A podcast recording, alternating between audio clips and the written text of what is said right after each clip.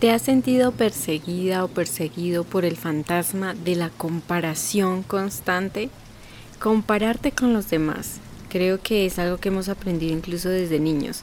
Compararnos eh, no solo por las cosas materiales, sino también por las relaciones que los demás puedan tener, las oportunidades, eh, los viajes, lo que tienen, sus familias, etcétera. Además, la comparación puede llevarnos a varias cosas y es, pues, una de ellas es la envidia, ¿no? Lo que según nosotros el otro tiene y nosotros no tenemos, nos puede despertar una envidia que puede llegarnos incluso a enfermar, no solamente en el cuerpo, sino en las emociones y muchísimas cosas más. Entonces, aparte de eso, también nos puede llevar a generar y emitir juicios, ¿no? Cuando yo emito un juicio sobre los demás, me estoy sintiendo más grande de los demás para poder venir a decir qué es lo que yo creo y estoy segura supuestamente de que es o de lo que no es. Pero bueno, hay otro aspecto de la comparación que a veces no se habla mucho. La envidia, eh, las comparaciones, obviamente denotan mucha inseguridad y una muy baja autoestima. Creo que es una de las cosas más negativas que podemos hacer para, eh, pues, dejar una baja autoestima en nuestra vida. Muchas personas me preguntan como, bueno, Sonia, ¿yo cómo hago para tener una buena autoestima? ¿Cómo puedo empezar a quererme? Pues una de esas cosas es trabajar en la comparación. ¿Por qué te comparas tanto? ¿En qué te comparas tanto?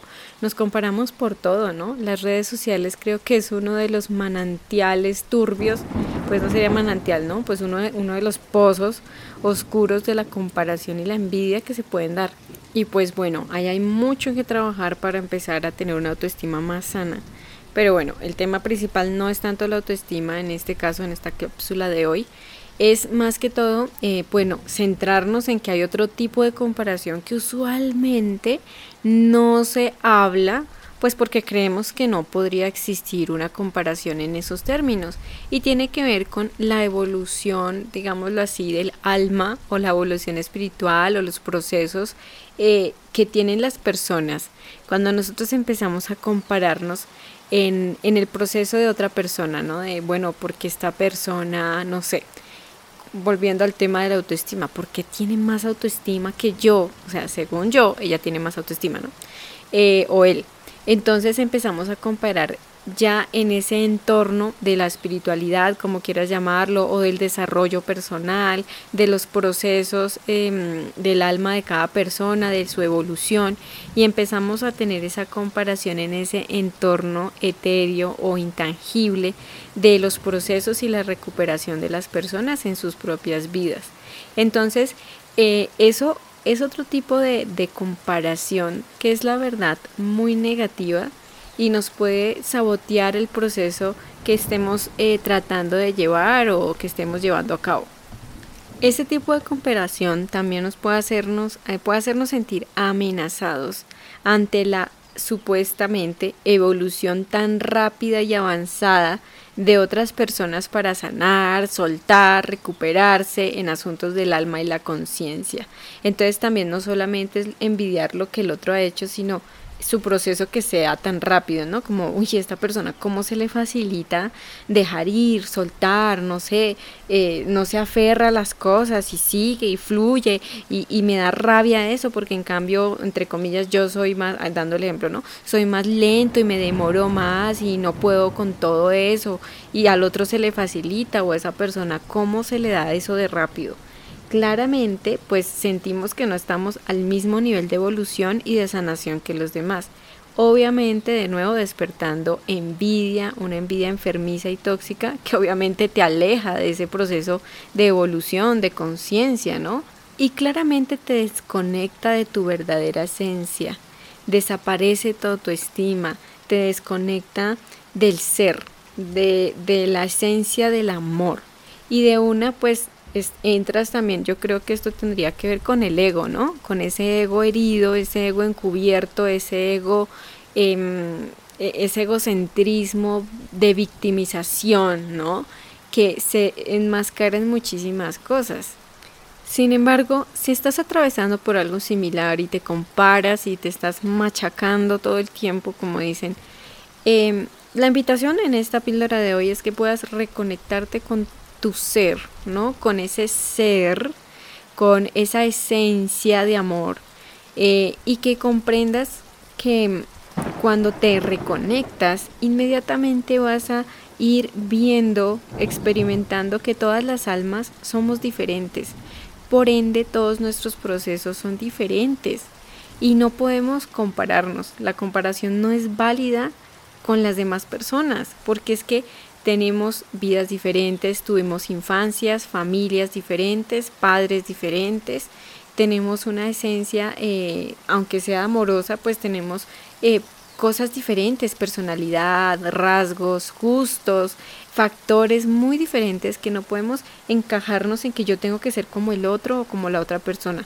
Entonces, cuando te reconectas con esa esencia de tu ser, ¿no? Ya no desde el ego, desde la victimización, desde la envidia, sino desde el ser, desde la esencia, inmediatamente ves pues que la comprensión eh, consciente de la conciencia es que todos somos diferentes y somos, em, quiero darte un ejemplo como un copo de nieve. El copo de nieve, si tú te fijas, no sé si en tu país eh, cae nieve, pero en las películas hemos visto, ¿no? O puedes mirar por internet, pues por la web, como cada copo de nieve es diferente, pero todos poseen una belleza particular, poseen un encanto único, imprescindible, un encanto eh, original. Nada, ninguno es repetido. Entonces, em, cuando comprendes esto, eh, dejas de compararte de los demás. Tu crecimiento ya no está condicionado por las comparaciones. Ya no caes en la tentación de compararte y que desprende tantas emociones eh, que detenerlas todo el tiempo te pueden enfermar y además pues entras en una vibración muy muy densa, ¿no? De escasez, de vacío, de pobreza emocional, de conciencia pues cero y muchas otras cosas más. Entonces pues mi propuesta para ti en esta cápsula de hoy es que veas que la comparación la única comparación sana, válida, es la que puedes hacerte desde el amor, pero con el tuyo del pasado, con esas cosas que, bueno, un ejemplo, antes me comparaba, ya no. Esa versión tuya del pasado, obviamente porque digo desde el amor, ¿no? Porque podemos compararnos con nosotros mismos en la versión del pasado, pero siendo muy duros y muy tiranos con nosotros mismos. Y empezamos a decir, ay, pero qué tonto, yo cómo hacía esto o aquello, qué estúpida, pero ¿cómo, cómo yo fui a hacer algo así? Y entonces ya no es desde el amor.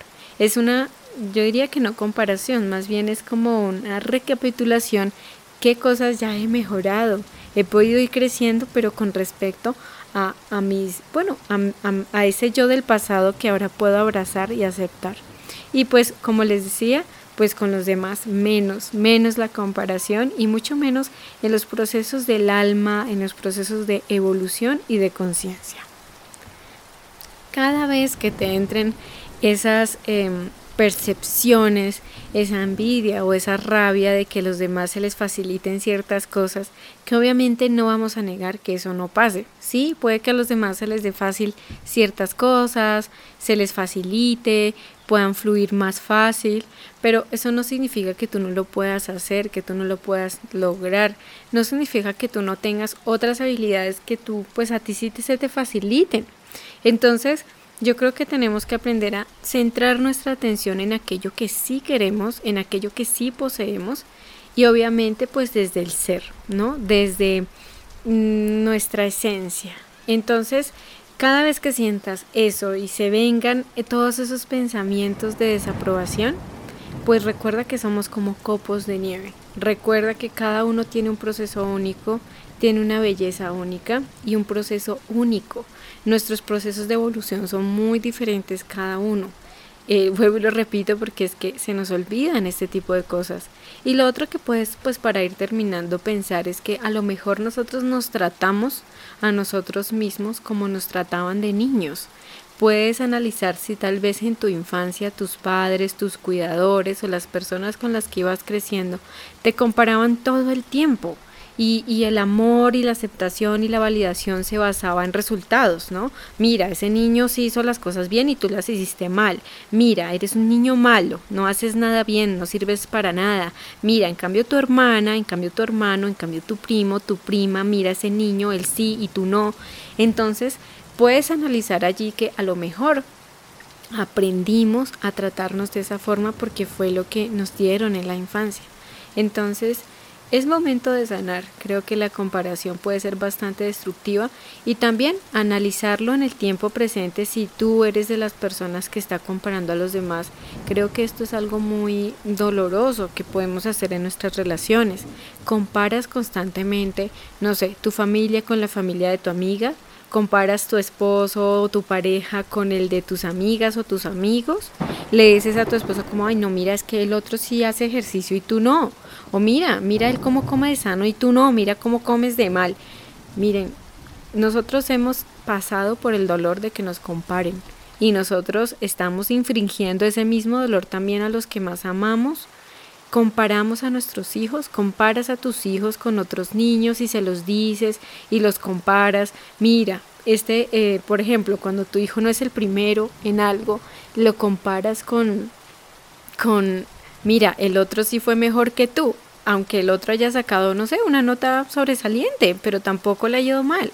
Pero no, tiene que ser el número uno y si no, pues no sirve, si no ganó, no sirve.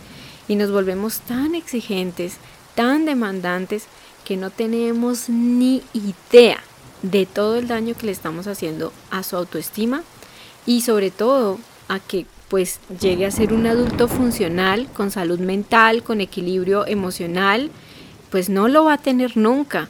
Muchos de nosotros tenemos este, esto de las comparaciones como el resultado del famoso síndrome del impostor. Sentimos que no somos lo suficientemente buenos realmente, dudamos de nuestras capacidades y creemos que somos una farsa. Pues ¿por qué? Pues porque de niños nos hacían sentir de lo mismo.